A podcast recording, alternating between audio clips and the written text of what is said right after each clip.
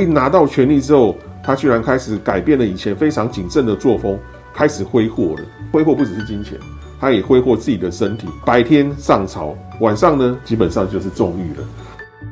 欢迎收听历史本色，我是大家好 Visa，我会和你分享古今中外结合史料与情欲文化的故事。你会发现历史本来就很情色。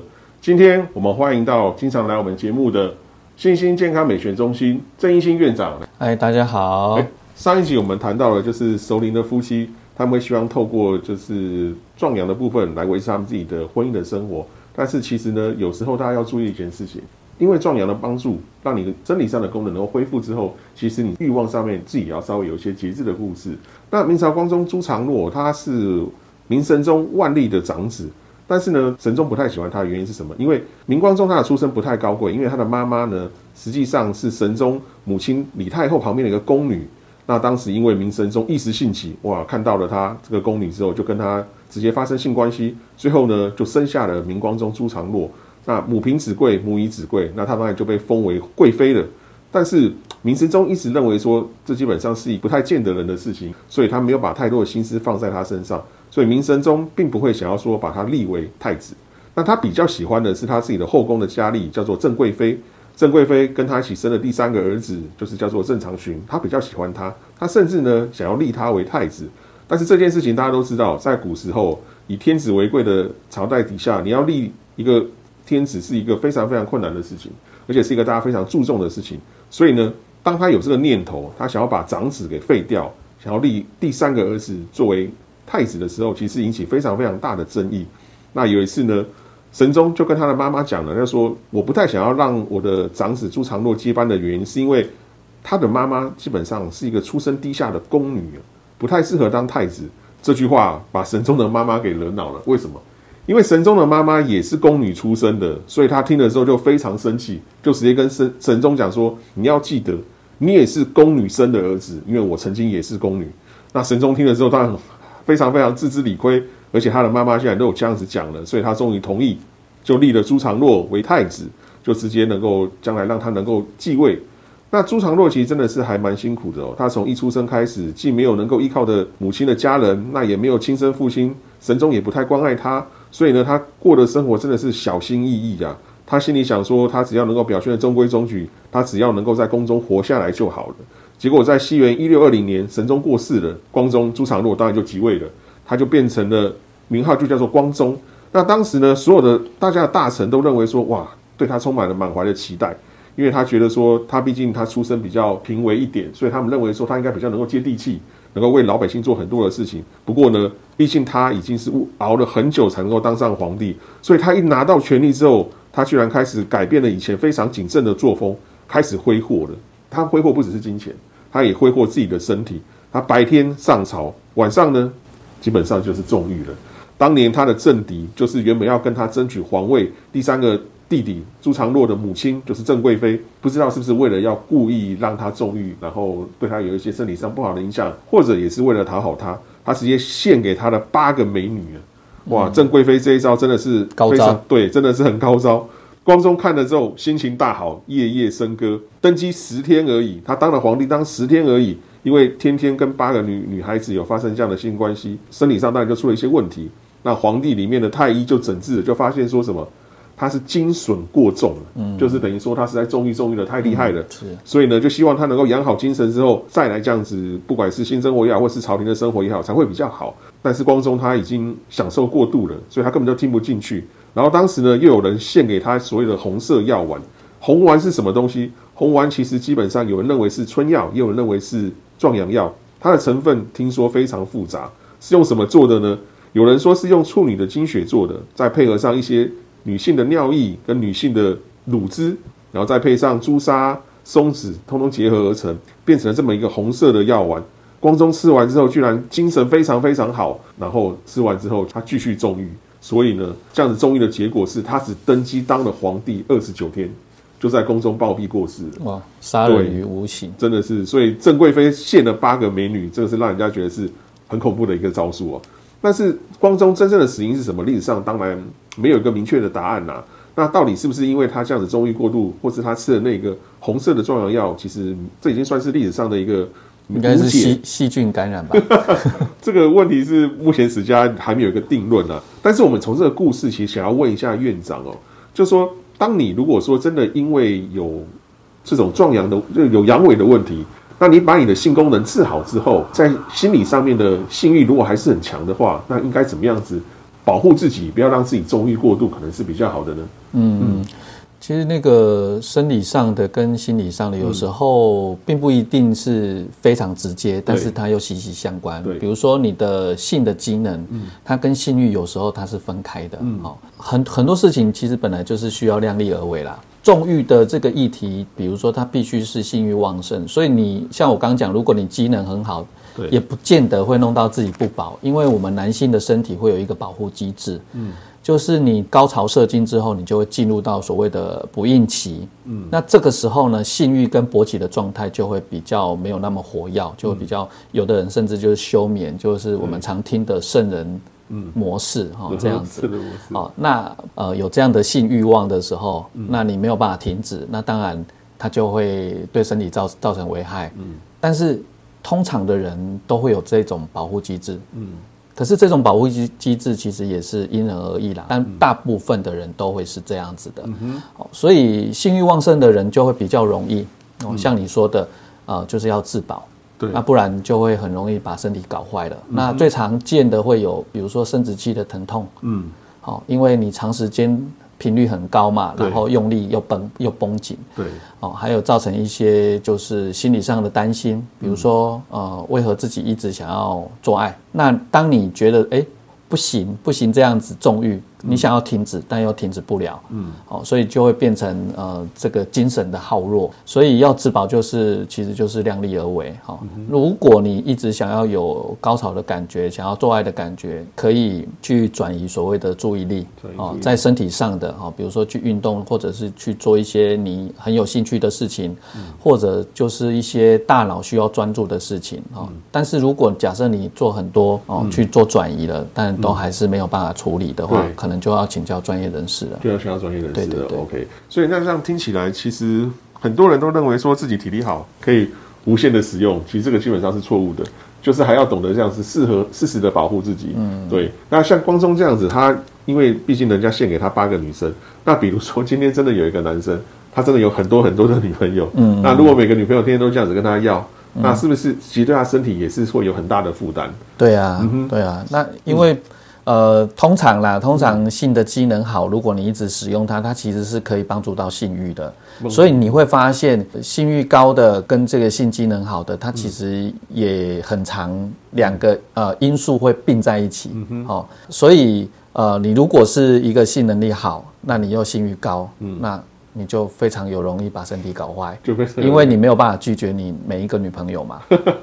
对啊，所以说听起来就是刚像郑院长讲的，大家的自保之道真的是一定要好好的听进去，对。因为其实那个对自己身体也是很重要，毕竟感情走的是长长久久啦。嗯，对。不，过这些人毕竟是少数，以我现在的理解哈、对。像像这样子的人，听起来你刚刚的故事好像比较像是啊、我们耳熟能详的西西门庆。哦，这样的故事，对，因为其实呃，像这种类似这种小说都是都是编撰的嘛，有夸大啦，有夸大，这样的人其实还是还是偏少的。哎，那我想问一下院长，那有些男生他其实是很习惯性会经常自慰，那有没有这种男生他会不会因为自己的性欲比较强，或是比如说过了四十岁的男生，是不是会真的比较经常自慰？还是说其实自慰的次数会变少？还是有些人可能真的会想要透过自慰的方式来训练自己的性能力？这个理论是是可以成立吗？自慰跟培养自己的性能力到底是不是画上等号？呃，应该这么说，嗯我们在做食物的处理性问题的这个机能的部分，所谓训练的部分对，透过自慰的方式是比较容易达成。嗯哼因为自慰是属于自己跟自己的行为嘛，它比较不会有其他外力的呃情绪或者是其他的因素干扰。对，所以自慰它是一个很好的训练方式。对，是的。好，OK，那我们今天就讲到这。那我觉得要想提供大家一个很重要的一个概念，就是古人一直强调是性爱养生，所以我们在做任何性爱活动的时候，我觉得大家的第一个一定是要量力而为，那第二个真的就是透过量力而为，尽量让自己可以达到养生的目的，可以让你同时享受到性爱最美好的一面。对，那我们今天就说到这边，OK，谢谢院长，谢谢谢谢谢拜拜，拜拜拜。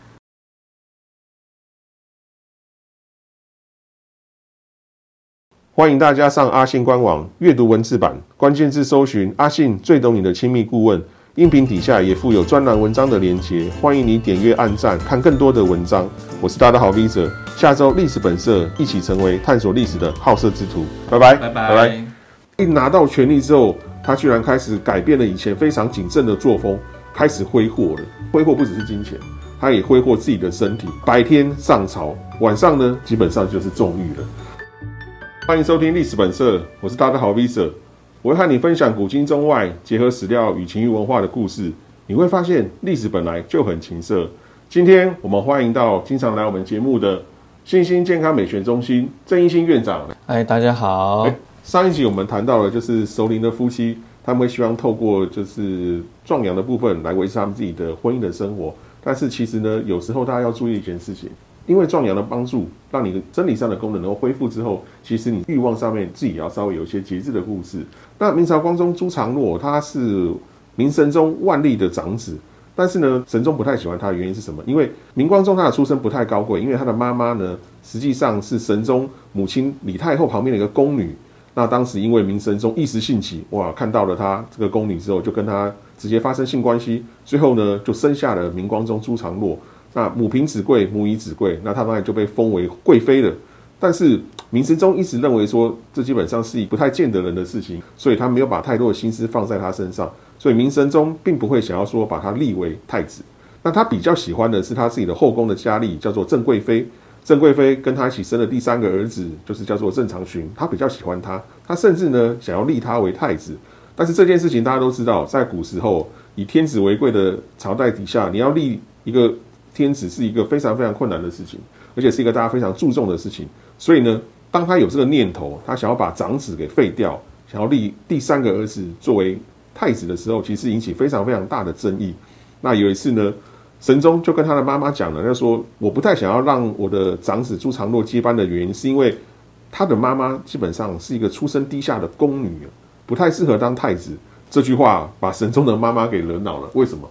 因为神宗的妈妈也是宫女出身的，所以他听了之后就非常生气，就直接跟神神宗讲说：“你要记得，你也是宫女生的儿子，因为我曾经也是宫女。”那神宗听了之后，当然非常非常自知理亏，而且他的妈妈现在都有这样子讲了，所以他终于同意，就立了朱常洛为太子，就直接能够将来让他能够继位。那朱常洛其实真的是还蛮辛苦的哦，他从一出生开始，既没有能够依靠的母亲的家人，那也没有亲生父亲，神宗也不太关爱他。所以呢，他过的生活真的是小心翼翼呀。他心里想说，他只要能够表现的中规中矩，他只要能够在宫中活下来就好了。结果在西元一六二零年，神宗过世了，光宗朱常洛当然就即位了，他就变成了名号就叫做光宗。那当时呢，所有的大家的大臣都认为说，哇，对他充满了满怀的期待。因为他觉得说，他毕竟他出身比较平微一点，所以他们认为说他应该比较能够接地气，能够为老百姓做很多的事情。不过呢，毕竟他已经是熬了很久才能够当上皇帝，所以他一拿到权力之后，他居然开始改变了以前非常谨慎的作风，开始挥霍了。他挥霍不只是金钱，他也挥霍自己的身体。他白天上朝，晚上呢，基本上就是纵欲了。当年他的政敌就是原本要跟他争取皇位第三个。弟弟朱常洛的母亲就是郑贵妃，不知道是不是为了要故意让他纵欲，然后对他有一些身体上不好的影响，或者也是为了讨好他，他直接献给他的八个美女哇，郑贵妃这一招真的是高招，对，真的是很高招。光宗看了之后心情大好，夜夜笙歌。登基十天而已，他当了皇帝当十天而已，因为天天跟八个女女孩子有发生这样的性关系，生理上当然就出了一些问题。那皇帝里面的太医就诊治，就发现说什么？他是精损过重嗯，就是等于说他是在纵欲纵欲的太厉害了，是，所以呢，就希望他能够养好精神之后，再来这样子，不管是新生活也好，或是朝廷的生活也好，才会比较好。但是光宗他已经享受过度了，所以他根本就听不进去。然后当时呢，又有人献给他所谓的红色药丸，红丸是什么东西？红丸其实基本上有人认为是春药，也有人认为是壮阳药。它的成分听说非常复杂，是用什么做的呢？有人说是用处女的精血做的，再配合上一些。女性的尿液跟女性的乳汁，然后再配上朱砂、松子，通通结合而成，变成了这么一个红色的药丸。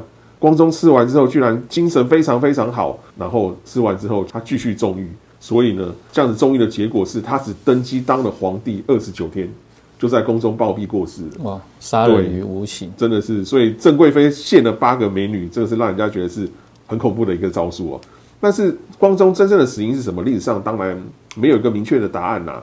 那到底是不是因为他这样子纵欲过度，或是他吃的那个红色的壮阳药？其实这已经算是历史上的一个应该是细细菌感染吧。这个问题是目前史家还没有一个定论啊。但是我们从这个故事其实想要问一下院长哦，就说当你如果说真的因为有这种壮阳的就有阳痿的问题，那你把你的性功能治好之后，在心理上面的性欲如果还是很强的话，那应该怎么样子？保护自己，不要让自己纵欲过度，可能是比较好的呢。嗯，其实那个生理上的跟心理上的，有时候并不一定是非常直接，但是它又息息相关。对，比如说你的性的机能，它跟性欲有时候它是分开的。嗯，好，很很多事情其实本来就是需要量力而为啦。纵欲的这个议题，比如说它必须是性欲旺盛，所以你像我刚刚讲，如果你机能很好。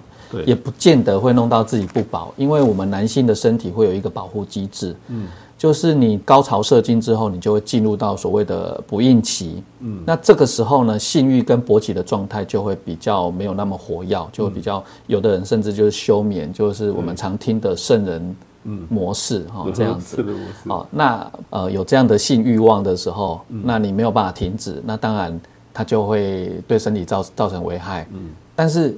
通常的人都会有这种保护机制，嗯，可是这种保护机机制其实也是因人而异啦，但大部分的人都会是这样子的，嗯所以性欲旺盛的人就会比较容易，哦，像你说的，呃，就是要自保，对，那不然就会很容易把身体搞坏了。那最常见的会有，比如说生殖器的疼痛，嗯，好，因为你长时间。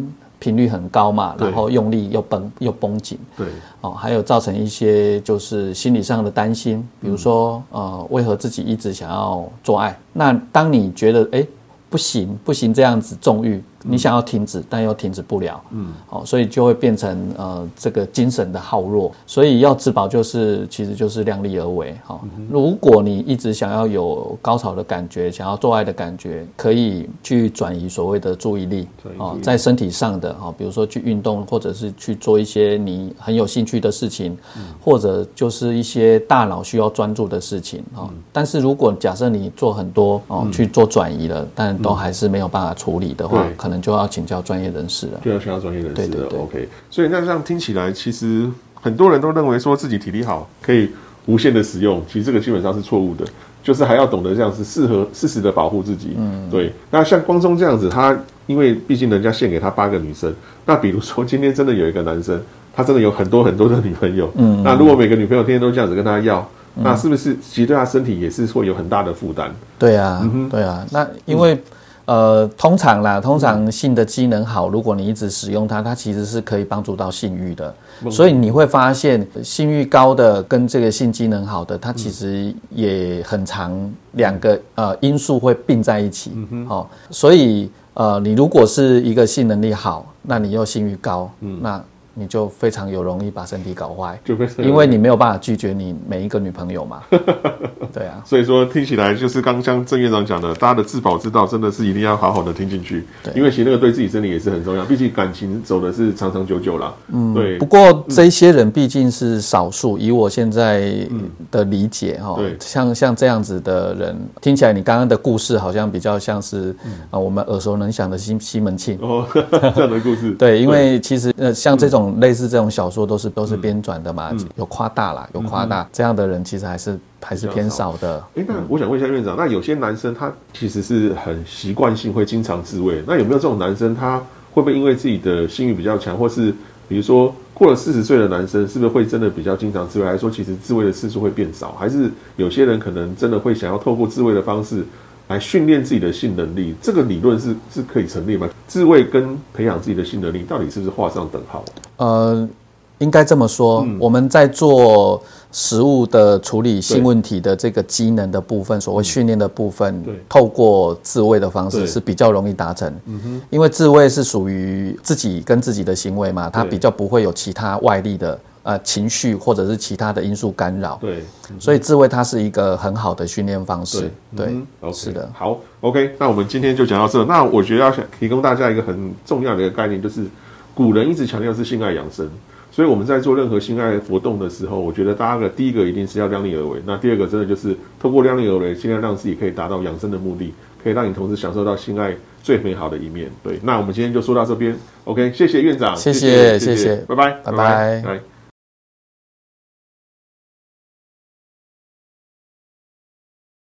欢迎大家上阿信官网阅读文字版，关键字搜寻“阿信最懂你的亲密顾问”。